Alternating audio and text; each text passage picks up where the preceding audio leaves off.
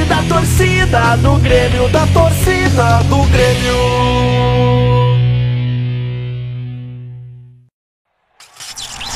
Atenção, galera! Começando mais um podcast do Papo Copeiro. Exatamente! E nada mais, nada menos, estamos aqui com Surf Screen, galera! Experimente esta sensação. E não se esquece, né, pessoal? Deixar o like, compartilhar aí pra dar aquela força pro canal dos guri, meu. É verdade. E no Spotify também fazer avaliação pra ajudar a nós ter bastante alcance, pessoal. E com vocês agora, nada mais, nada menos que ele, Alex Bagé!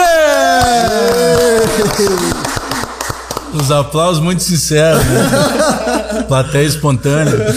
Valeu, galera. Obrigado aí pelo convite. Cara, o Faustão seguramente hoje deve ser o segundo cara mais imitado, né? Porque o primeiro é o Silvio Santos, né? Que é batido. Sabe que São Paulo tem um sindicato de imitadores do Silvio Santos. É uma coisa surreal. É, é o único sindicato de imitadores que existe no Brasil. Então tem os caras lá, os caras têm, carteirinha, entendeu? E, mas seguramente o Faustão é o segundo mais imitado. E eu penso que seja mais difícil que o, que o Silvio Santos, porque ele fala num tom muito alto, né? Tu precisa ter aquela entonação, parece que tu É verdade, meu. tá feliz o tempo todo. Exatamente. Mas o Silvio Santos rola também. Mas olha só, mas rola também, claro. É, né? O Fábio, tá, olha só. O Fábio tá pronto, o Fábio tá pronto. Não, aqui. imitador tem que ter essas duas na, na manga sempre. É. Silvio Santos e Faustão. Começa por aí, né? Alguém já. Cara, isso- fora da pauta, já que tu tocou nesse assunto, alguém já te imita, Bajé? Ainda não. Não, não tem essa moral. né? que nem Já. Ainda, né? Aí, esse dia o cara chegou pra mim, pediu pra tirar uma foto tal, com o filho dele. Aí o cara, não, grava um vídeo aí, claro. Aí disse assim, pô, que legal, meu. Pô, tem famoso que é cheio de ondas. Cara, famoso é o Pelé, velho. Sou no máximo conhecido aí por algumas pessoas da bola e tal. É, pô, não, mas por enquanto vai. Tem- não, os caras criam muito hoje fake de Twitter, isso é maneiro. Que aí o cara faz uma brincadeira e tal, isso é legal de fazer. Tem dois, cara. Tem um que é. Os caras me sacanearam por causa do Grêmio na segunda onda, né? Então é Alex, o Bagé com 3B na frente. Putz, né? ah, é. Tu chegou a ver o Alvex Bagé? O Alves. Ó, o Alvex Bagé. É. Eles me sacanearam. Tá? Mas é legal, cara, é legal, maneiro. A gurizada tem criatividade, né? Isso é. Não, e é uma turma de. Tem uma galera do. do- do- principalmente do Twitter. O Twitter é- é uma rede social muito ácida, assim, né? Tu dá bom dia ali, cara, eu faço esse teste às vezes lá, dou bom dia. Os caras, bom dia, bom dia. Vai ter sempre uns três ou quatro. É, bom dia pra ti, ô segundona. Ah, ah, o cara dá bom dia o na segunda, entra numa né? rede social só pra encher o saco de alguém, cara. O Twitter tem isso. O Twitter- Então, Bastante. quando tem essa parada bem humorada, eu, eu acho maneiro, assim. Eu acho que tem uma onda legal agora sendo criada, assim, no Twitter. É. é que nem eu, tu vai jogar negatividade pro cara, volta pra ti. Isso que a galera não entendeu ainda no Twitter, tá vendo? É, mas isso demora muito a É? captar. Porque às vezes o cara, é, ele. Uma coisa que uma vez um amigo meu falou, ele disse assim, cara, dê uma olhada lá quantos inscritos tem o cara lá que tá discutindo. Ele disse, ah, nem olhei, então vai lá e olha. O cara tinha tipo 16 inscritos. Entendeu? E aí ele foi pra uns 40 em seguida ali, porque, tipo, ah, o cara treta, pô, esse é o cara. Então chega um ponto que, cara, a melhor coisa tem é ignorar. Algumas irritam, às vezes tu olha, sabe? Porque, pô, tu tá dizendo um negócio assim pro bem, sabe? Uma coisa legal. É, uma coisa que me incomoda muito ainda, cara, e eu sei que os caras fazem pra encher o saco, mas hoje eu ignoro, é tu dar uma opinião, o cara diz assim, tá, mas quando, quanto que estão te pagando pra isso? Ah. Eu, brother, quem paga meu salário é a família Sirotsky, né? Não- na- por enquanto, né? O dia que eles resolverem parar de pagar também.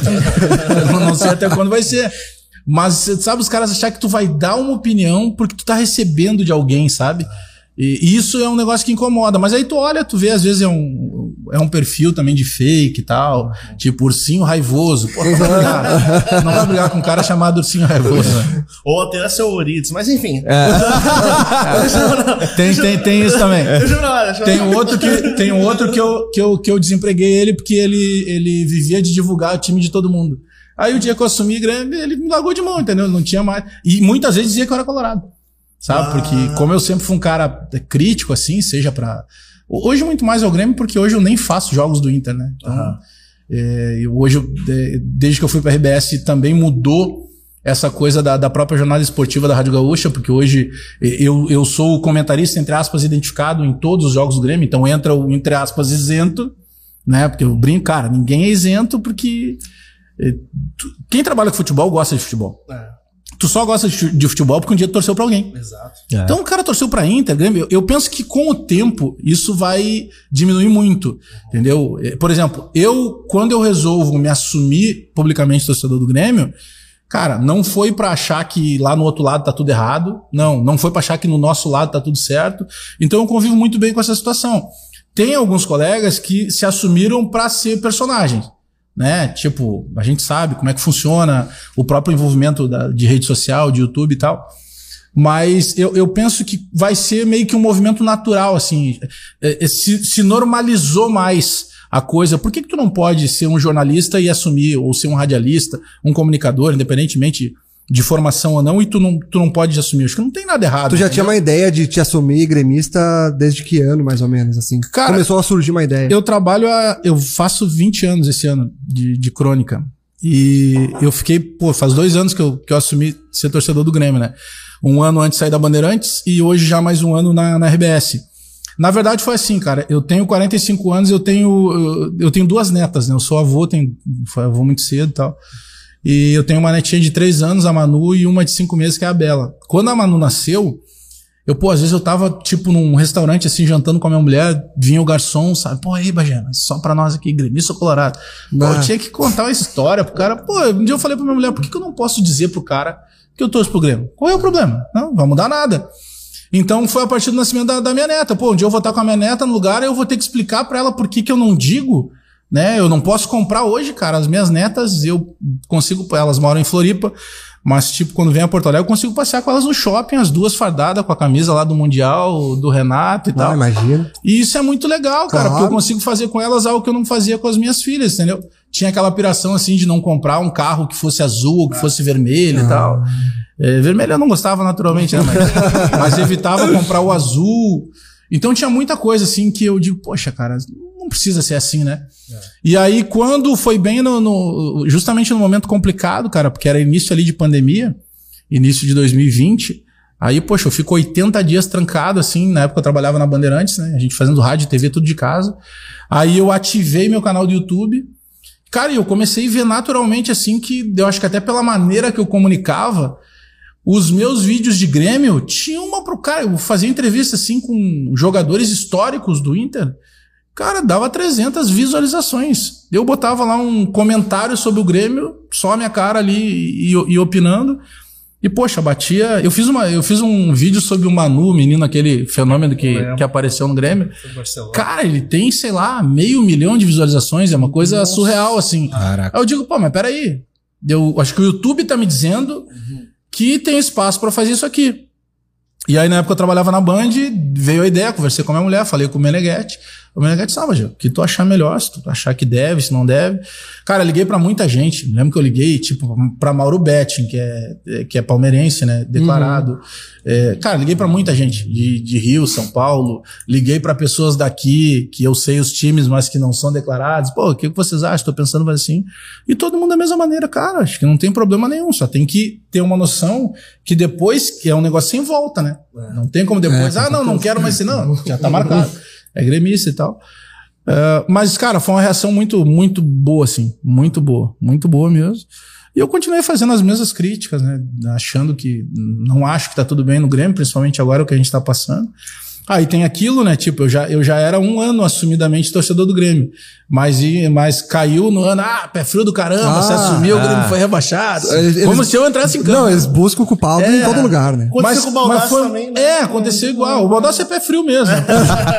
Graças a Deus, desde que assumiu, eles não ganham nem para o ímpar. Né? Eles ganharam a taça maçã, né? Mas não vamos falar deles agora. Mas eu, pra mim, foi muito tranquilo, cara. Ah, foi um processo assim que, se eu soubesse que ia ser tão tranquilo, eu teria feito antes, assim. Muito tranquilo. E quando tu começou lá com a, que tinha as visualizações do Inter e, as do Grêmio, tu acha que tinha mais do Grêmio porque o, o gremista de repente acompanha mais, tem mais gremistas?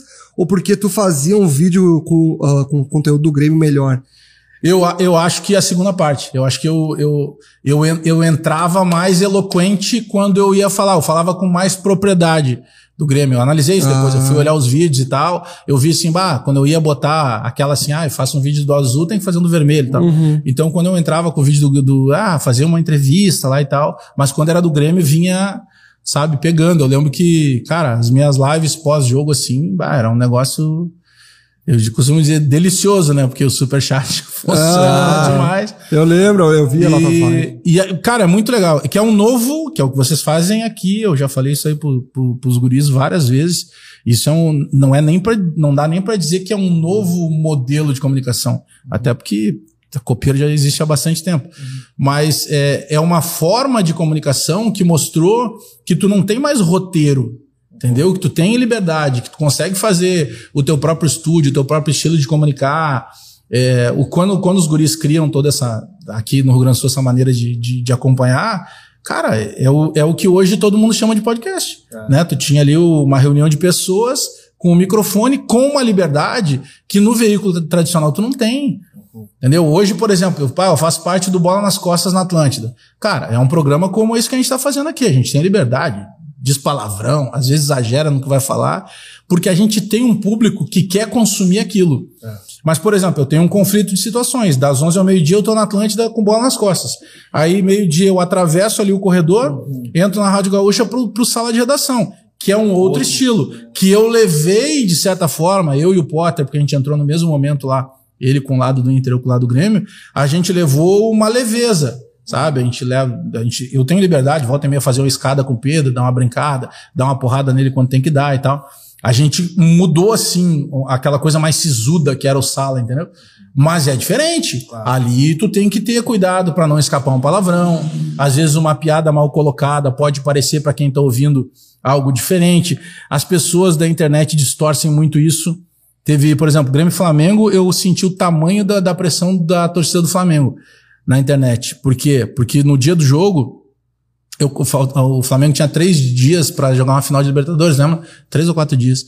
E aí eu falei, o Pedro Ernesto, pô, e aí, Bagé, o que, que dá pra falar e tal? Aí eu disse, ah, cara, eu, se eu fosse o Kahneman hoje, eu iria no ouvido dos atacantes do Flamengo e só, ó, Guri, sai daqui, sai daqui e vai te preocupar com a final da Libertadores, não vem me atrapalhar aqui. Falei isso. Eu lembro disso. Aí tem lá um, um influenciador lá gigantesco deles, só que o cara não pegou o meu áudio ou o meu vídeo, né? Porque a gente fica também pelo YouTube.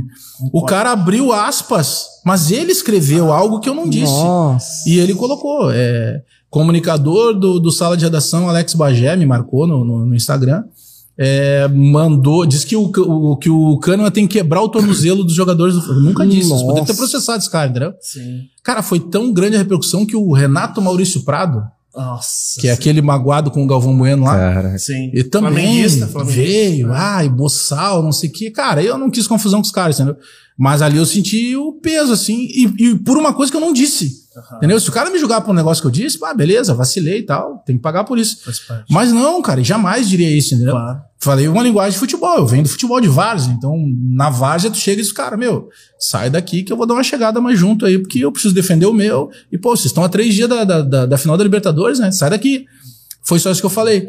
Então tem toda, todo esse peso, sabe? De estar no, no, no guarda-chuva da RBS e tal. Mas são conflitos, assim, que eu tenho positivos, que são dois canhões de audiência. A gente tem uma repercussão muito grande lá do que a gente fala nos dois programas. Mas tem o outro lado da situação que, por exemplo, no dia que o Grêmio. Não lembro se o Grêmio empatou, perdeu pro Juventude, o último jogo do Mancini. Sei que o jogo foi de noite, acho que empatou. Com o Não, o último jogo do Mancini É. foi com o Atlético. Empate. Foi... Empate não perdeu, não. Acho que não perdeu. Não, mas empate foi- com gol foi do Nicolas. É, o É, empa- é? 3x2? 3x2. 3x2. Com quem? Mas com quem foi o o Gabriel? É o último jogo do Mancini. Não. Não, do É. Mancini. Do Mancini não foi um empate Foi com gol do Nicolas. é, Nós tava perdendo. um. Aquele gol Foi do Jorge. Ele É, dá e bate foi- diagonal é, rasteiro. Foi Juventude. É. Aí o que acontece? Quando ter... É, não, eu digo é, esse último, que aliás, pra mim o Mancini nunca deveria ter vindo. Saiu invicto. Duas vezes. Saiu O, quando dá esse, esse lance, terminou o jogo, eh, antes de terminar o jogo, cara, eu, eu tenho isso que as pessoas, algumas não entendem lá. Eu, cara, eles não dizem o que eu tenho que falar, senão eu nem estaria lá. Eh, Eu tenho liberdade total de dizer o que eu bem entenda e arque com as minhas responsabilidades. No meio do jogo, eu comecei batendo uma frase. Pessoal, o Grêmio tá perdendo tempo com o Mancini. Mas, ah, mas o Mancini, vê, o Grêmio é invicto. Cara, o Grêmio tá perdendo tempo com o Mancini, isso não vai dar certo. É que nem da outra vez que ele foi demitido, comecei a bater nessa tecla. Terminou o jogo, a mesma coisa. Aí fui pra GZH, fiz a minha coluna também. O Grêmio está perdendo tempo com o Wagner Mancini. E justifiquei porque que eu achava aquilo. E aí a gente tá lá no balanço final da Gaúcha, conversando. Daqui a pouco eu pergunto pro, pro Zé Alberto Andrade e pro Andrezinho Silva, que eram os repórteres. Pô, Zé, André, pô, pela nossa experiência, eu também já trabalho há muito tempo nisso aí. Cara, quando começa a demorar para dar entrevista, abre um precedente que possa estar pensando em mudança, né? Será que não? Aí o Andrezinho, o Zé falaram assim: olha, Bagé, a gente também tá achando estranho, parece que pode rolar uma reunião daqui a algumas horas, e ficamos naquilo. Só que daí vai pra entrevista e o Denis Abraão defendeu com unhas e dentes o Wagner Mancini. Não, porque tá tudo certo, porque não sei o quê, porque o time tá evoluindo e defendeu. Eu disse, tá, não cai o Mancini. Beleza. Aí, cara, tu fica com aquele negócio na cabeça. Aí depois de jogo, né, a adrenalina não baixa, demora a dormir e tal. Aí no outro dia de manhã cedo eu acordei e liguei para algumas fontes e tal. Os caras, não tem nenhuma possibilidade de ser o Mancini. E aí uma das fontes me diz assim, cara, eu tava te ouvindo ontem e não sai do teu caminho. Eu disse, ah, mas peraí, tu tá me dizendo, não, tô te dizendo nada, só tô te falando para te não sair do teu caminho, que não é impossível. tá bom, liguei para umas duas pessoas, fiquei com aquilo na manga. Aí eu, caramba, cara. Aí fui pro bola, falei mais ou menos o que eu sabia, né? Só, olha, tá sob pressão, não é assim que ele tá garantido. Não, mas o Denis confirmou, tá bom. Quando começa o sala de redação, eu entrei de novo. Ó, o Grêmio tá perdendo tempo com o Mancini. E o Pedro Ernesto Denardim entrou com contraponto. Então, mas peraí, Bagé, o Grêmio é líder do campeonato, o Mancini não perdeu o jogo, como assim? Tá ruim. Eu disse, não, pra mim, por isso, por isso, por isso. Ele já tinha que ter sido mandado embora, porque ele foi. Ele, ele, ele chegou com uma missão, ele tinha 14 jogos, não conseguiu. Né? A gente viu quanta coisa ele fez, eu acho que ele já tinha que estar fora. E ficou aquele debate. Daqui a pouco, eu recebo uma, uma, uma, uma mensagem de uma fonte dizendo assim: o Denis vai entrar no sala ao vivo. Aí eu peguei e disse assim, tá, mas como assim? Tá, vai entrar porque tá puto comigo, né? Porque eu tava dando lenha e tal. E aí a, essa, essa pessoa pega e disse assim, não. Não vai ser para discutir contigo. Aí eu fiquei com aquilo. Aí eu peguei, nós temos um grupo fechado lá do, do, do que tá os produtores e tal da, do sala, e mandei no grupo. Denis Abraão vai entrar, vai entrar para quer entrar para falar. Aí ficou todo aquele, ah, mas aí, peraí, porque não é a, a, não é a característica do sala. O sala não é um programa de entrevistas, é um programa de debate. Aí todo mundo, ah, o Denis vai querer entrar para discutir contigo? Não. Aí ele que vai usar outro. Isso aqui é um programa de debate, a tua opinião, ponto final. Uhum. Aí eu perguntei pro cara, tá, mas e aí, cara? Não, não, ele quer entrar, ele quer entrar agora. Aí eu digo, olha, não sou eu que decido isso, mas peraí. Aí peguei o contato da produtora, dos chefes de, de, de, de redação, que são quem decide, são os meus superiores, e mandei para esse cara, ó, os contatos estão aqui, vai desenrolando aí com eles aí e tal. Pô, não, mas o cara vai querer entrar pra, pra, bater, pra debater comigo. Eu disse, não, não, tu vai te consagrar. Quando ele disse que tu vai te consagrar, eu disse, pô, assim, tá demitido. Aí o cara botou umas risadinhas. Eu disse, pá, mas aí tu fica com aquilo, mas como é que ele tá demitido se ontem, algumas horas atrás, ele foi confirmado que permanece? E eu acho que tu foi um dos primeiros a falar. Foi na hora. Eu lembro disso. Aí eu, aí eu, aí eu, aí eu começo a olhar. A gente tem, é, tem, tem é, nós temos um sistema lá, que é o que nos coloca no, no ar, que tem aquilo que vocês estão vendo em casa, mas tem uma que só a gente vê. Então eu consigo ver a reação de todo mundo, mesmo os caras que não estão na tela. E aí eu vi que começaram os produtores ir no ouvido de alguns que estavam no estúdio. Aí eu aticei, atinei e disse, ó, o Denis está no ar. Aí quando eu senti isso, eu chamei Pedro. Aí o Pedro, vou falar aí, Bagés. Não, não, tem, começa, começa a surgir a informação daquilo que eu falei na abertura, hein? Wagner Mancini vai cair. Aí disse assim: não, será? Então deve ser isso que o Denis Abrão quer falar. Isso aí, Denis, fala aí. E aí o Denis entra no ar e confirma. Bah. E aí ele confirma, a gente começa a apertar ele e ele começa a dar um pau no Mancini. Não, porque a gente viu que já não estava bem as escalações. Um dia antes falou totalmente contrário. Sei lá, 5, 6 horas antes. Gente, ele tinha falado nossa. tipo uma da manhã, era uma da tarde, 12 horas antes, entendeu? Aí vocês não imaginam o quanto isso causou na própria imprensa tradicional. Porque todo mundo fica puto. Claro. Por que, que o cara foi falar no sala? Né? O cara poderia falar, tinha vários programas no ar. Mas aí, enfim, né? Teve todo um contexto. Teve né? todo esse contexto. Mas aí, pra, pra, no caso eu que tô ali eh, desde a noite passada dando a opinião que ele deveria sair, pô, eu me consagrei, velho. Porque daí no ar. Foi é, por isso que tipo, escolheram ali. pra, pra falar no, no, no sala, Sala de repente? Porque tu tava falando bastante Cara, sobre. pode ser. Eu não quero ter Sim, essa pretensão, claro. entendeu? Acho que jornalista, a primeira coisa que tu não pode ser é pretensioso de achar que tudo mudou por tua causa. Não, com certeza. Entendeu? Mas eu fui um cara no momento que eu vinha dizendo, pô, não pode por isso, por isso, por isso. Então acabou criando um conjunto de coisas. E aí quando ele fala no ar ali, sabe? Por- porque desde que eu, que, eu, que eu descobri o contrato lá do, do Thiago Neves e que causou todo aquele alvoroço que saiu, que, que, que resultou na saída do, do Thiago e do Klaus Câmara, Sabe? Eu passei a ser meio que persona não grata para algumas pessoas da direção. E na verdade eu só fiz o meu trabalho. E se eu fosse apenas um torcedor, poxa, eu fiz também o meu trabalho, porque o contrato dele era um negócio dos mais absurdos da história do futebol. Né? E aí, Faz- por essas coisas, eu consegui descobrir, chequei. E aí dei a informação também. Cara, eu tinha muita confiança na- nas pessoas que eu consegui chegar nessa informação. Que essa informação chegou meio que assim, quase que do nada. Eu tô conversando com uma pessoa muito próxima do Thiago.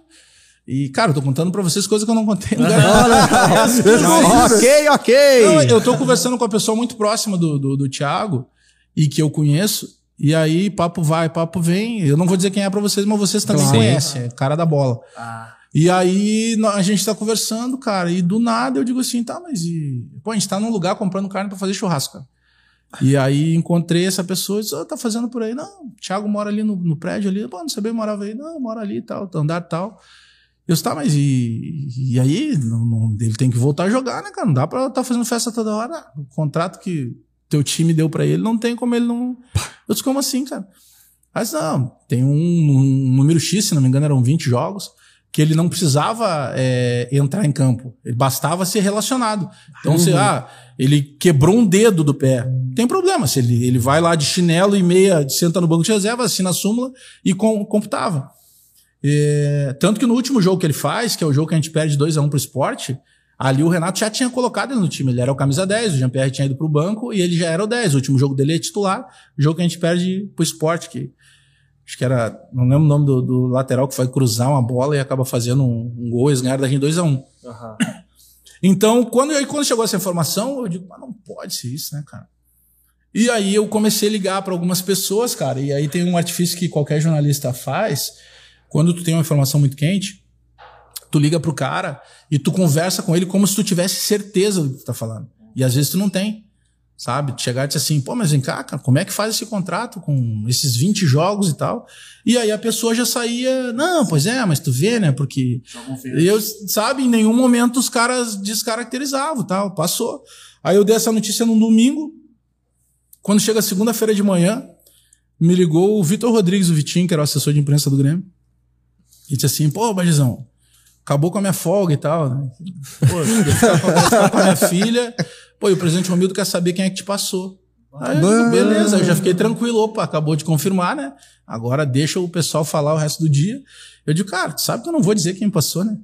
Algo que eu posso te garantir é o seguinte: não é ninguém aí do Grêmio. Quando terceiro, tu pode ficar tranquilo. Tinha aquela história do X9 e tal. Aliás, X9 ainda tem no Grêmio, né? Ah, Hoje ainda tem. ter, sempre vai ter. Sempre vai ter. É. Mas foi isso, cara. Então, é, a maneira que, que acabou acontecendo. E ali era o meu envolvimento também na época muito forte com o YouTube. Então, por quê? Porque tu tá produzindo o tempo inteiro, né? Tipo lá, beleza. Não que eu não produza hoje outras coisas, mas o YouTube ele te consome muito, né? Tu precisa estar abastecendo o tempo inteiro. Então tu tá sempre buscando qualquer fiapinho. E aí numa dessas que apareceu a questão do, do Thiago Nunes. Caiu no teu do colo, Thiago né? Neves. Thiago Neves. Eu ia até te falar sobre essa época também dos donos da bola, né? Ah, como é que foi pra ti lá trabalhar com o Meneghetti lá, o pessoal é gente boa, ah, te ajudou bastante, porque eu acho que eu acho que mais a época que, digamos, fez tu hypar pra entrar, Ah, sim. né? E como é que foi lá? Como é que é lá? Cara, eu- já tava na Bandeirantes, eu, foi assim, eu começo trabalhando no início dos anos 2000, na Rádio Guaíba, quando ainda não era da Record, aí depois a- o grupo Record chega lá com a galera da, da igreja, né, da Igreja Universal e compra em 2007. Aí em 2013, eu fui, 2000, 2000, 2013, eu fui demitido da, da Rádio Guaíba. Porque, e não tinha nada a ver com futebol. Eu comecei, como eu, eu, eu sempre fui envolvido com escola de samba, compondo samba e tal, eu tinha um programa de carnaval lá, que deu muito certo. Pô, tinha audiência, tinha patrocínio, deu muito certo. A gente fazia transmissão, até vem, ia transmitir carnaval de Pelotas, viajava o Rio Grande do Sul, deu muito certo. Mas por questões ideológicas, né? A igreja não apoiava porque não é dos caras, né? E, e, e- escola de samba, se tu pegar de cada 10 escolas de samba, os tema enredos, 7 ou 8 vão ter algum envolvimento com a religião de matriz africana. Com batuque, Ah, né? sim. com a Sim. macumba. Vai ter, vai se falar, do, vai se falar de orixá, das forças da Ah, África. sim. E como não é dos caras, os caras nunca apoiavam. Então eu tinha muita complicação assim com o carnaval. Vê que loucura, um negócio que dava audiência e que vendia. Olha que, Olha que coisa, o choque que eu tive lá. E aí eu tive alguns atritos assim na, é, em reunião. E aí um dia, cheguei lá depois de um, CT, de, um treino no CT, e aí o REC me chamou lá e disse, ó, pessoal de São Paulo aí já tá uma semana, eu tentei evitar, mas não deu, tu tá demitido. Tá baseado no quê, né? Mas enfim, fui demitido de lá. Aí quando eu saí de lá, é, em seguida, mesmo não tendo ainda a, a força que tem a internet hoje, o WhatsApp, a galera vai de boca a boca, né? Aí no final do dia, do, no final daquele mesmo dia, me ligaram lá da Rádio Grenal. A Rádio Grenal tava ainda meio que engateando, assim, começando. Aí eu fui para lá, aí como eu já era meio que rato de redação, já tinha mais experiência que a gurizada que tava lá, ah, cara, aí foi um momento top, assim, porque a rádio começou a voar. Não por minha causa, por causa de todo mundo, né? Pô, tinha Haroldo de Souza, né? Aí o Cristiano Oliveira, que é, que é o cara que, que é o, um dos comentaristas que está hoje na Rádio Guaíba, tinha o Thiago Suman que narrava. E aí a gente começou, tipo, alguém que era demitido lá da RBS, o cara ficava fora do mercado, a gente ia lá e pegava, né? Pô, vem pra cá, a rádio tá crescendo, tá todo mundo conhecendo, tá aparecendo bem no Ibope e tal. Sim. E deu muito certo. Daqui a pouco, um dia a gente acorda lá, a gente era vice-líder de audiência, mas só perdia pra Gaúcha. E aí a própria emissora começou a trocar o dial, já nos deu um dial mais potente, e as coisas começaram a acontecer. Bom, aí quando chega 2017, eu tinha lá um programa, eh, um programa de manhã chamado Futebol Alegria do Povo, que, cara, dava muita audiência, assim, era uma coisa assombrosa. E, e, e, é um negócio muito engraçado de contar, porque assim, tudo que dava certo, a diretoria chegava e tirava.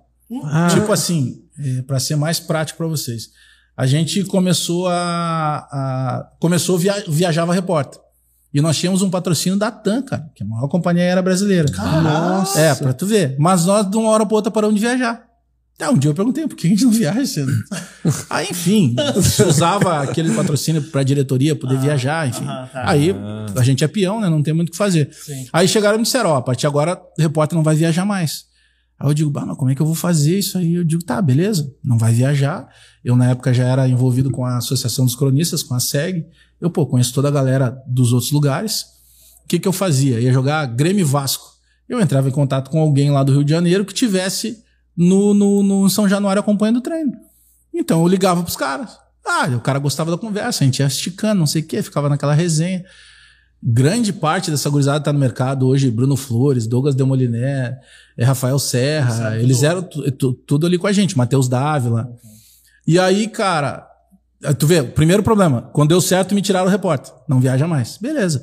Aí nós começamos a ligar. Segundo problema, dali três meses me chamaram que a conta telefônica estava muito alta. Ah, não, não acredito. Não, não, não, Juro para vocês. Não é possível. Juro para vocês. Aí eu digo, poxa, esse é um, é um, entre aspas, um problema de uma rádio que está crescendo, né? Uhum. Tu vai ter que começar a pagar hora extra pro motorista, tu vai ter que pagar adicional noturno porque a galera fica lá é, até tarde no estádio. Isso é um problema natural de uma emissora que está crescendo, mas só que tu vai ganhar mais dinheiro porque tu vai ter mais patrocinadores. Sim. Mas enfim, não, não, não pode mais. Aí, cara, eu e o Rafael Serra, a gente tem a pretensão de dizer que a gente criou o meme sonoro. Por quê? A gente, pô, se viu encalacrado, meu, não tem mais repórter viajando, não podemos botar os caras de entrevista. Vamos fazer o seguinte, a gente foi pro YouTube, cara, e começou a pegar declarações polêmicas, assim. Tipo, tinha uma do Ronaldinho lá que a gente perguntava: E aí, Ronaldinho, é gremista ou não? Aí ele dizia: ah, agora eu sou Mengão. Ah. Pegamos. O Celso Rotti. E fomos pegando esses caras, Leo Luxemburgo. Pegamos uma série de, de, de, declarações assim. E aí a gente montou com, com o operador como se ele fosse um DJ. A gente dava um roteiro. Cara, quando a gente fizer essa deixa aqui, tu dispara a tal vinheta. Meu, explodiu. Deu certo pra caramba. Aí nós criamos um quadro que podia parecer uma coisa boba e que deu certo a gente fez futebol internacional, que eram os destaques do futebol internacional. Então, quando era futebol da Alemanha, entrava uma trilha característica da Alemanha, quando era da Itália. Cara, e com aquilo ali, quando via, a gente tinha terminado. E aí, quando começa, explode o WhatsApp, caramba, a gente chegava lá, a gente nem divulgava o WhatsApp da Rádio Grenal, já tava pipocando na tela. Então, isso deu muito certo. Ah, certo demais. E aí, na época. Aí o Vidarte veio pra rádio, falecido Vidarte. Falecido Vidarte. E aí fez quatro anos agora, essa semana que, que o Vidarte morreu. Aí o Vidarte pegava das 7 às 9, eu pegava das 9 às 11 e às 11 já entrava o debate. Que daí era eu, Haroldo, Darcy Filho, que foi um puta repórter, o Pato, que era um cara engraçado pra caramba. Pato, né? uh, tinha o Gustavo Fogaça, que tava começando essa onda de, de, de, mapa de calor, começou com o Gufo na época lá na Rádio Grenal. Uhum. E mais o Cristiano Oliveira. Pô, a gente fez coisa, cara, e assim, nos davam, cara, um 22 com as balas molhadas só, vocês vão, vão fazer a Rússia sair da Ucrânia. e a gente incomodava em determinado momento, sabe? A rádio começou a eh, ganhar prêmio de, de case de publicidade, uma série de coisas. E, cara, eu digo com todas as letras assim, ó, apoio quase zero do, do- do- de quem tinha que nos dar apoio, entendeu? A gente fazia porque sabia, cara, só tem uma maneira da gente crescer profissionalmente ou alguém nos enxergar no, no mercado. É a gente fazer certo. Então foi uma luta. Aí quando chega 2017, nesse meio tempo eu já tinha assim algumas conversas com, com a RBS, mas cara, nunca era algo que fosse tão legal pra mim. Eu não tô falando em questão de grana, tô falando até em questão profissional, sabe? Tipo, ah, tu vai ir pra lá, mas aí tu vai ser o, o milésimo comentarista. Se um dia der uma dor de cabeça em alguém, tu entra. Mas tu, Ah, sonha- mas tu sonhava em ir pra lá. Cara, eu, não, eu, eu vou te dizer um negócio assim. Eu, eu até tenho, eu tenho outros produtos, né? Além da- do jornalismo, que hoje eu faço stand-up com o Júlio Lisboa e também sozinho. Tem uma palestra que eu, tô, que eu tô lançando agora. Cara, eu venho de uma família extremamente pobre. Pobre com força, assim. Então, eu entro na faculdade de jornalismo com 25 anos, quando eu consegui pagar. Entendeu? Eu crio uma profissão com 25 anos, porque até então eu tinha que trabalhar para ajudar em casa. Então, é, por que, que eu sempre digo isso? Cara, eu nunca trabalhei com sonho, eu sempre tinha objetivo. Mas o negócio da RBS era, era uma coisa assim, ó, onde eu tava até então ali, eu sempre me virava muito. Porque, ah, tipo, em alguns lugares. Cara, eu comecei a ganhar bem quando eu vou na Bandeirantes. Quando eu vou pra Band 17, que eles me chamam, aí tem toda uma outra estrutura, né? De uma marca nacional, de uma estrutura, pô, com estúdio de TV gigante e tal. Na Band é um crescimento muito grande, assim, pra mim. Ma- Mas eu sempre fui um cara de vender muita pu- publicidade. Então, nas outras emissoras, pô, tu vendia, tu ganhava lá o sagrado teus 20%. Então, eu sempre vendia muita publicidade. Isso me dava mais grana do que propriamente, digamos lá, o meu, o meu salário básico. É, aí, 17, eu vou pra Band, e aí tinha algumas conversas com a RBS, mas era uma coisa assim que. Que assim, ah, tipo, ah, um dia tu vai ser repórter, no outro dia, se precisar, tu vai ser comentarista, daqui a pouco, se faltar alguém lá pra apresentar, tu vai apresentar. Não era uma coisa assim muito maneira, sabe? E aí, como, cara, eu já vinha, eu venho de uma outra geração, né, cara? Pô, sou pai desde os 18 anos, então eu já tinha, já tinha minha casa, já tinha toda a minha estrutura, né? Pai, eu, pô, eu já tinha uma outra coisa que não me permitia viver só da, da, da, da parte lúdica. Ah, que legal, vou trabalhar na RBS. Eu tinha, cara, uma, eu tinha a intenção, assim, de, de ser um cara que pudesse trabalhar nas grandes de Porto Alegre, no caso, isso eu consegui fazer. Aí, 17, quando eu vou pra Band, o Meneghetti tinha saído para São Paulo, aí nem o Meneghetti me contrata, era um outro gestor lá.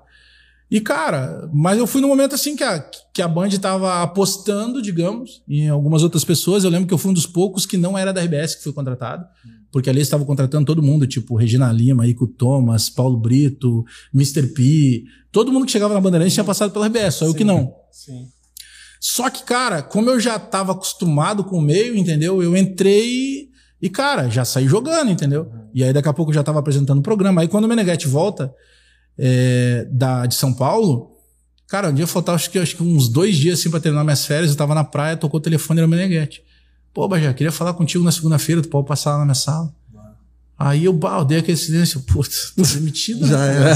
O Meneghetti, o Meneghetti chegou, ele tinha que fazer uma reorganização na empresa. Então, infelizmente, ele precisou demitir algumas pessoas, né? Faz parte. E eu digo, pá, tô na rua, né, cara? Aí ele disse assim, mas fica tranquilo, não é nada de ruim. Aí eu disse, ah, beleza. Aí quando eu cheguei, ele disse assim, cara, que, que tu acha do Donos da Bola e tal? E o Donos da Bola tinha virado meio que uma revista, sabe? A Cris Bart começou a apresentar e tal, e aí se deu uma outra roupagem, né? E eu, cara, muitas vezes nas reuniões eu dizia, cara, hum, acho que o, o Donos tem que voltar a ser debate. Porque é o que o, o gaúcho gosta dessa coisa, troca de ideias e tal. Ele pode até não gostar de ti, mas ele quer ouvir o que, que tu, que tu diz, É entendeu? verdade. Pra discutir contigo. E aí, eh, e aí sempre diziam, não, não. E aí, quando o Meneghetti falou isso, cara, a gente foi fazer um piloto assim, que era pra ser de 10 minutos. Quando viu, a gente tava 40 minutos debatendo futebol, não sei o quê. E aí já era ali, era, era eu, João Batista Filho, César Cidade Dias, o Meneghetti ancorando e o Baldaço. Esse aí foi o time que, que retomou. Cara, e aí a Bandeirantes teve uma visão muito legal de apostar no YouTube. Sabe? E aí, cara. Ele estourou. Aí estourou, cara. E, e aí tem uma briga do Renato com a gente, cara. Logo, na- logo nessa volta do, do Meneghetti, o Renato diz um dia lá os recalcados da bola, não sei. Cara, tu brigar com o Renato explode, velho. Todo mundo no dia Mas seguinte. todo mundo, quem era a favor a gente ou a favor do Renato. E, e o Renato chegou, aí teve até uma discussão do Renato com o João Batista Filho, entendeu? E aí o João não pipocou pra ele e tal. Claro, foi uma coisa natural de acontecer. O Renato não foi mal educado nem nada. Era o jeito do Renato, né? Se tem alguém que tinha moral pra pra fazer isso com a imprensa, sempre foi o Renato, sempre fez. Só que aquilo nos ajudou demais, cara. Porque daí pff, explodiu. Tanto que, pô, pós-jogo, assim, principalmente depois de Grenal, cara, faltava 15 minutos pra começar o programa, tu tinha 15 mil pessoas aguardando. A gente botava 50, 60 mil simultâneos, era uma coisa maluca. meu. Então explodiu muito, todo mundo começou a ter uma visibilidade muito maior, né? Porque a Band também tinha uma entrada muito forte, eh, principalmente no interior do estado, né? Com, com o canal e tal. Então, cara, só pra fechar essa parte de Bandeirantes que, que vocês me perguntaram, cara, foi um lugar que me tratou muito bem. Eu, pô, tenho, até hoje falo muito com, com o Meneghetti, tenho uma, criei uma relação assim de respeito, não, não, era um cara que eu já respeitava, mas eu não tinha convívio com ele, né? Me considero amigo dele, imagino que ele também considere isso. E a maneira que eu fui tratado, então, quando chegou a proposta, eu tinha ido pro Rio, cara, eu tinha uns dias pra tirar, bem naquela última rodada do Tá, aí, aí só, só terminar isso. É, aí nesse meio tempo, é, eu dou a ideia pro, pro, pro, pro Meneghetti. Disse, Pô, Meneghetti, eu tô pensando em assumir, e eu tô te falando isso, né? Porque já tem o César, que é assumidamente torcedor do Grêmio e tal. Ah, isso aí. Daqui a pouco isso pode ficar, não sei o que, que tu acha. Não, mas gente, fica tranquilo, isso aí não tem problema. Todo mundo sabe que eu sou colorado, o Baldaço não precisa nem dizer e tal. Na verdade, quem vai ficar de neutro ali é o João Batista Filho, mas isso aí. Torcedor não do nada. Tottenham. Real Madrid, Tottenham. É, ele fala que é Tottenham. Nossa, nossa, JB, a gente Nossa, sabe. sim. Aí, aí, aí, beleza, cara. Aí aconteceu isso. Aí deu, deu tudo muito certo, aquela explosão e tal. E aí chega o Campeonato Brasileiro 2020, que terminou em 21. Faltavam essas duas rodadas. E quando eu vou pro Rio, a gente vai muito lá pro Rio e tal, porque a minha mulher gosta de lá. Então, gostar do Rio é fácil, né? Queria ver pra Bagé. E, aí, quando a gente, a gente sempre fica no hotel que é o Windsor Leme, que é onde ficam os clubes. Ali na Praia do Leme, no Rio. E aí, cara, a gente chega lá bem no final de semana que tem Inter e Flamengo. O jogo aqueles que do, do milhão do Rodinei, lembra? Ah, da que expulsão, infelizmente expulsaram o Rodinei. O fazendeiro Cara, lá. Aí eu tô lá, eu, eu, eu tô contando essa história pra vocês porque é muito, muito, muito é incrível assim. É, até ali, mesmo eu sendo torcedor do Grêmio, assim como o Guerrinha é do Inter na, na Gaúcha e comenta Grenal e comenta jogos do Grêmio, na Band, cara, eu tinha liberdade de comentar jogos do Inter. Mesmo sendo já torcedor, eu comentava no Beira Rio, não tem problema nenhum. Beleza. E, e, e, tava ali. No Meneghetti não me pediu, ah, tu não pode ser. Cara, ninguém me disse nada. Mas eu, eu tava me acostumando a essa nova situação. Aí eu chego no Rio pra esse jogo, o Flamengo ganha do Inter, né? E vai tudo pra última rodada. E eu ainda tava no Rio. Cara, é, na, na, naquele dia do último jogo, o, nós jogávamos, nós, Grêmio, com o Bragantino em Bragança. Tinha São Paulo e Flamengo no Morumbi, que o São Paulo ganha do Flamengo. E aí fica. Então eu tô vendo no meu computador o jogo do Bragantino. E aí tô vendo na Globo o jogo do São Paulo e cuidando toda vez que tinha movimentação no jogo do Inter. Daqui a pouco, quando terminou o jogo do São Paulo, a Globo, pelo menos lá do Rio, inverteu e passa a acompanhar o jogo do, do, do Inter e fica só aquela janelinha com os jogadores do Flamengo olhando o jogo no celular, Sim. né? Aham, lembro. E a minha mulher, cara, aí eu falei pra ela, assim, "Bah, eu não vou sair pra jantar, vou pedir alguma coisa aqui, porque eu preciso ver esse jogo, pô, a última rodada do brasileiro. E a minha mulher dormiu, cara. E eu tô vendo o jogo. Quando sai o gol dos caras, ali o. Edenilson! Cara, eu dei um grito. Ali, eu, eu tô contando essa história pra vocês, que ali eu voltei a ser torcedor. Ah, Ali eu voltei a ser torcedor. Ali, como também. esquece. Porque, juro pra vocês, isso deve ter passado na cabeça de vocês. Cara, passou um filme naqueles segundos. Eu, cara, eu não acredito, os caras estão sendo campeão. Poxa, os caras depois de não sei quantos anos, cara, não, não pode. Como é que o Flamengo, o Ceni me perde esse jogo pro São Paulo? E aí a minha mulher acorda, o que que foi? Eu disse, os caras estão sendo campeão tal. Falei um palavrão. Aí ela disse assim, não, não, mas olha lá, anularam o gol. Que anular? ela anularam o gol. Aí eu olhei e eu, não, não acredito. Mas eu fiquei, eu, eu fiquei parado, porque eu disse assim, não, o cara não confirmou ainda aquele gol. Aí eu digo, caramba, tu quer saber, meu? Ah, eu vou mudar minha maneira de agir agora. Foda-se, eu voltei a ser torcedor e tal. Aí olha que loucura. Aí passou esse jogo, cara, no outro dia, tá um dia chuvoso no Rio, a gente saiu pra dar uma caminhada, paramos num, num quiosque ali, minha mulher tomou água de coco, toca o meu telefone.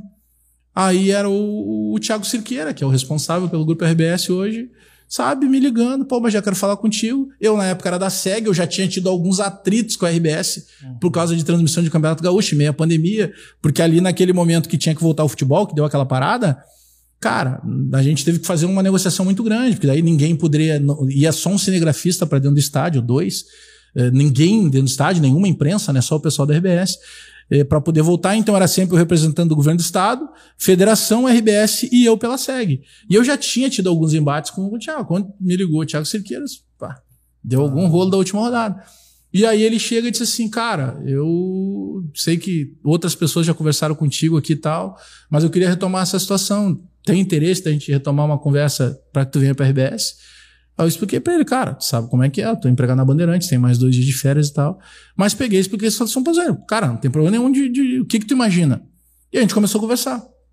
Aí já mudou tudo, porque eles, pô, não, a gente quer que tu venha pra ocupar a cadeira de um gremista no sala, né? Ah, isso aí.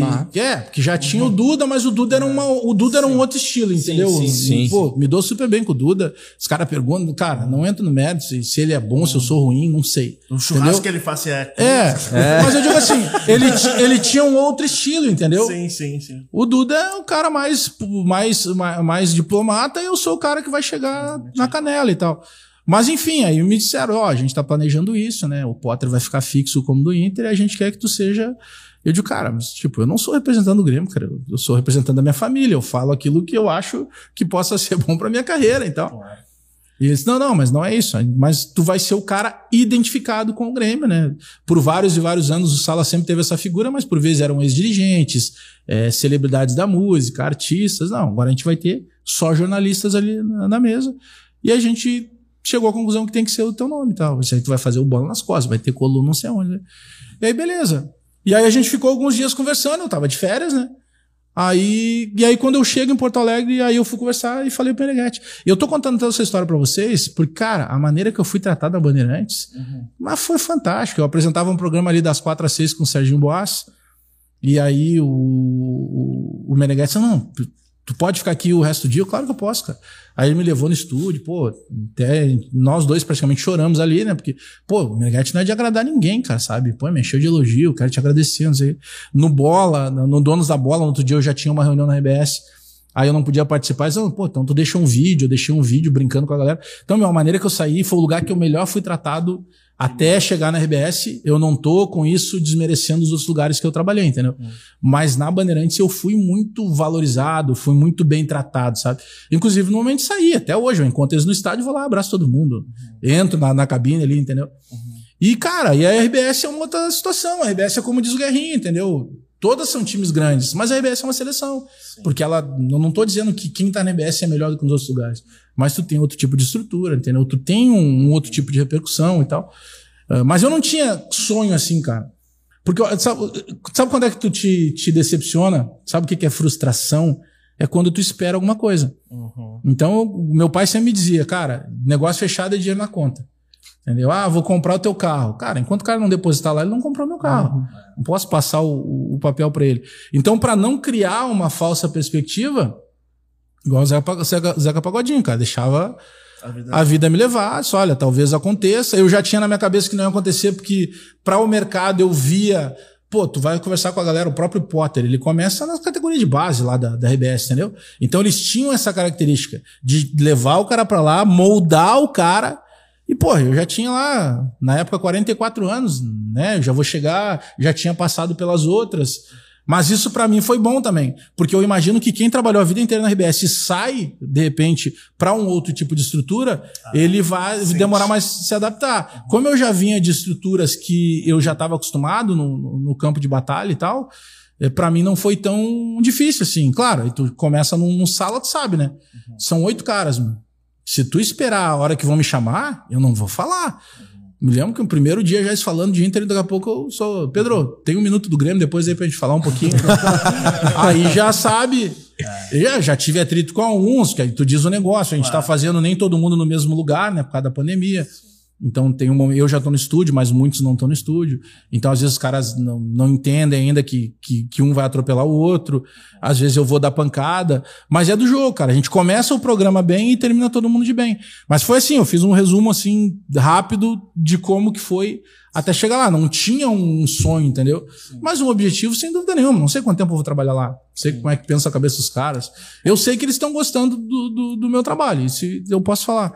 Mas eh, pra mim sempre foi muito tranquilo essa questão do trabalho, entendeu? Cara, eu era feliz demais quando eu andava de ônibus e hoje eu sou muito feliz que eu tenho meu carro. Se eu tiver que voltar a andar de ônibus, vai ser uma outra realidade. Eu acho que é isso, cara. Não dá pra te criar muita situação. Tu sempre quer crescer, Claro. mas, tipo, eu me dei essa possibilidade. Entendeu? Eu tenho várias outras coisas que eu faço a parte disso. Eu não sei, daqui a pouco a minha carreira pode tomar um outro rumo, não sei. Mas hoje eu tô, tô, tô, tô legal, tô realizado. E, sim. na- e quando tu foi pra RBS, tu teve que parar com o teu canal no YouTube por conta da RBS? Sim, cara, muita gente me pergunta isso. É que assim, ó, a a RBS ela tá sob um guarda-chuva Rede Globo. Então são, são, são, são, entre aspas, regras muito parecidas. Tanto que tu não vê ninguém na Globo com um canal de YouTube. o próprio Thiago real. Leifert só tem agora porque saiu de lá. Né? Porque o entendimento do grupo é. Eu, eu concordo com parte desse entendimento. O entendimento do grupo é que tu cria uma, uma concorrência. Por exemplo, se eu botava 9, 10, 12 mil pessoas numa live pós-jogo do Grêmio, são 9, 10, 12 mil pessoas que deixam de ouvir naquele momento a Rádio Gaúcha. Entendeu? Eu concordo com isso. Bom, mas em outros aspectos, em outros horários, não se trata de concorrência. São coisas que vão acabar sendo adaptadas lá. A minha ida para lá tem todo esse contexto. E, pô, eu tinha lá, sei lá, 100 mil eh, inscritos no meu, no meu YouTube, 3 E crescendo milhões de bastante, visualizações. né? Crescendo muito. Pô, e- cara, eu tinha 3 mil dólares por mês só de, de AdSense, sem contar patrocínio e tudo mais. Olha só. Ah, beleza. Quando tu senta lá pra conversar, tu mostra isso pros caras também. Né? Só, rapaziada, né? Ah, Não pode ser simplesmente uma coisa pela outra. sim. Mas então muita coisa mudou. A jornada hoje da, da- da- do grupo RBS, da, da Rádio Gaúcha, tá no YouTube. A gente tá lá, qualquer. Eu tava em Campinas, computador, a câmera na minha cara, e a gente tá no YouTube. Então algumas coisas já mudaram pra esse caminho. Entendeu? Porque, cara, vai chegar um momento que é inevitável. Vamos falar um português bem claro. Vai ter profissional, como já tem profissional, que ele abre mão do convencional e ele vai querer fazer o independente. E não é só pela questão financeira, é porque ele tem uma liberdade muito maior. Ele pode fazer o que ele bem entende, no horário que ele quiser. Se ele quiser abrir uma, uma live duas da manhã de pijama, ele abre da casa dele e não muda nada, entendeu? Então, isso é um processo que, que eu acredito que as emissoras vão acabar entendendo. Porque se vocês fizeram uma pesquisa, eu fiz isso aí um- uma vez e eu me, me assustei assim com o número. Era cerca de 63% das pessoas que me consumiam no YouTube nem sabiam que eu trabalhava em rádio. E eu já trabalhava até o YouTube há 18 anos, 19 anos. Faz um ano que eu tô fora do YouTube. Então, tu imagina, 63. Então, de cada 10 pessoas, 6 nem sabiam que eu trabalhava em rádio. Os caras não estão ali porque me ouviam na rádio. Os caras estão ali por causa do YouTube. O YouTube é uma rede. A parte é uma rede paralela. E agora já tem várias outras. Já tem Rumble, eh, tem uma outra que tá vindo aí com muita força. Odyssey. Tem uma outra aí que eu não vou te falar o nome ainda, mas que vai estourar em seguidinha. Tá vindo muito forte e ela é ao vivo o tempo todo. É como se tu fizesse live o tempo todo e muito em breve, assim. Ela já tá no ar, mas ela vem. Ela vai ganhar uma força Mas é gigantesca. daqui no Brasil ou é de fora? Essa Não, daí? ela é de fora. É de fora. É tipo um YouTube, é um milionário, se eu não me engano, é da Malásia, o cara. E o meu, é muito forte assim, só que ela é toda instantânea. Tu não faz nada e põe gravado ali. Ah, tu abre é todo o live, processo aí, como se fosse live. Pode fazer o que tu quiser. Ah, fazer desafio do travessão. Beleza, ele vai estar ao Tudo em vivo o live. tempo inteiro. Tipo uma Twitch, então, no É caso. tipo, é tipo uma Twitch, porque tu precisa condicionar aquele cara a entrar e continuar consumindo aquela rede, que é um pouco diferente da Interessante, porque ele sabia dessa plataforma aí. Eu tô buscando uma Não, nova pra lives. Muita, tem muita coisa nesse, nesse, nesse contexto. Uhum. Então, naturalmente, a- as emissoras elas vão chegar nesse ponto, entendeu? Mas é que tem várias coisas apegadas aí. A Globo, por exemplo, tinha o G1, a própria eh, RBS tem o GZH, que é uma plataforma que te leva para lá para que tu possa consumir o produto dali, né? Uhum. Eh, são os streams, né? o que, que mudou nisso? A própria Amazon agora transmite Copa do Brasil. Entendeu? Lá o Gaules na Twitch botou a NBA. E por aí vai. Agora o próprio Casimiro fazendo com futebol também. É, vai ter ó, jogos do Atlético Paranaense, É. né? Fe- Fechou e, e aí tem coisas que vão. por exemplo, a Libertadores, cara, a Comebol, eh, ele- eles têm uma ideia já de muito tempo que é cobrar direito autoral de todo mundo. E isso vai criar um problema. Né? E aí vai obrigar, por exemplo, eh, quem está nessas outras plataformas, na- nas, não, nas não convencionais, digamos, a se readaptar. Porque, por exemplo, se a Comebol cobra igual a Copa do Mundo, como é que é a Copa do Mundo? Se tu não paga, tu não pode transmitir Copa do Mundo. Ah, tu quer transmitir? Transmite. Se, por exemplo, a RBS que compra os direitos lá. É, vai lá, paga os direitos. Ah, beleza. A Copeiro TV vai fazer um jogo do Brasil aí sem poder. Se alguém denunciar, tira a Copeiro TV do ar sem contar a multa e tudo que os donos vão ficar tendo que pagar. Então a ideia da Comebol é isso. Então, ah, isso pode ser ruim no primeiro momento, sim, mas por outro lado, vai ampliar os produtos que quem não tiver os direitos vai ter que, que fazer em rede paralela. Que loucura. Em, em é o seguinte, ó. Bom, ah, tu tá falando sobre crescimento, sonho, tu chegou lá, mesmo que não, mesmo que assim tu não almejou aquilo, mas tu foi conquistando. E quanto mais tu, tu cresce, mais também tem os hates. E tu falou um pouquinho no começo, né, sobre os perfis fakes do Twitter. Até um abraço pro LED Legal. Nosso brother. Nosso brother, Jonas. O Jonas. Jonas Lebuí. Ele é um cara que te treta e depois vira amigo, mano. É muito estranho. tá Ele é, muito um, bom. É ele é um ursinho, cara. Ligado? É um ursinho. Ele pessoalmente é um. O Jonas eu conheço há muito tempo. Ele tinha uma banda emo. Eu- Quando tu encontrar ele. Você não sabia. Ele me bloqueou porque eu falei isso no Ah, por Twitter. isso que ele é emocionado, assim. Ele tinha uma banda emo. Ah, então. eu não sabia disso. É, pode folgar nele, pode folgar nele na próxima. A gente fala direto, eu levei ele até pra jogar lá na minha resenha, lá no é, futebol lá tô, que a gente tô tem. sabendo. E como é que é. então, Bom, tu falou um pouquinho sobre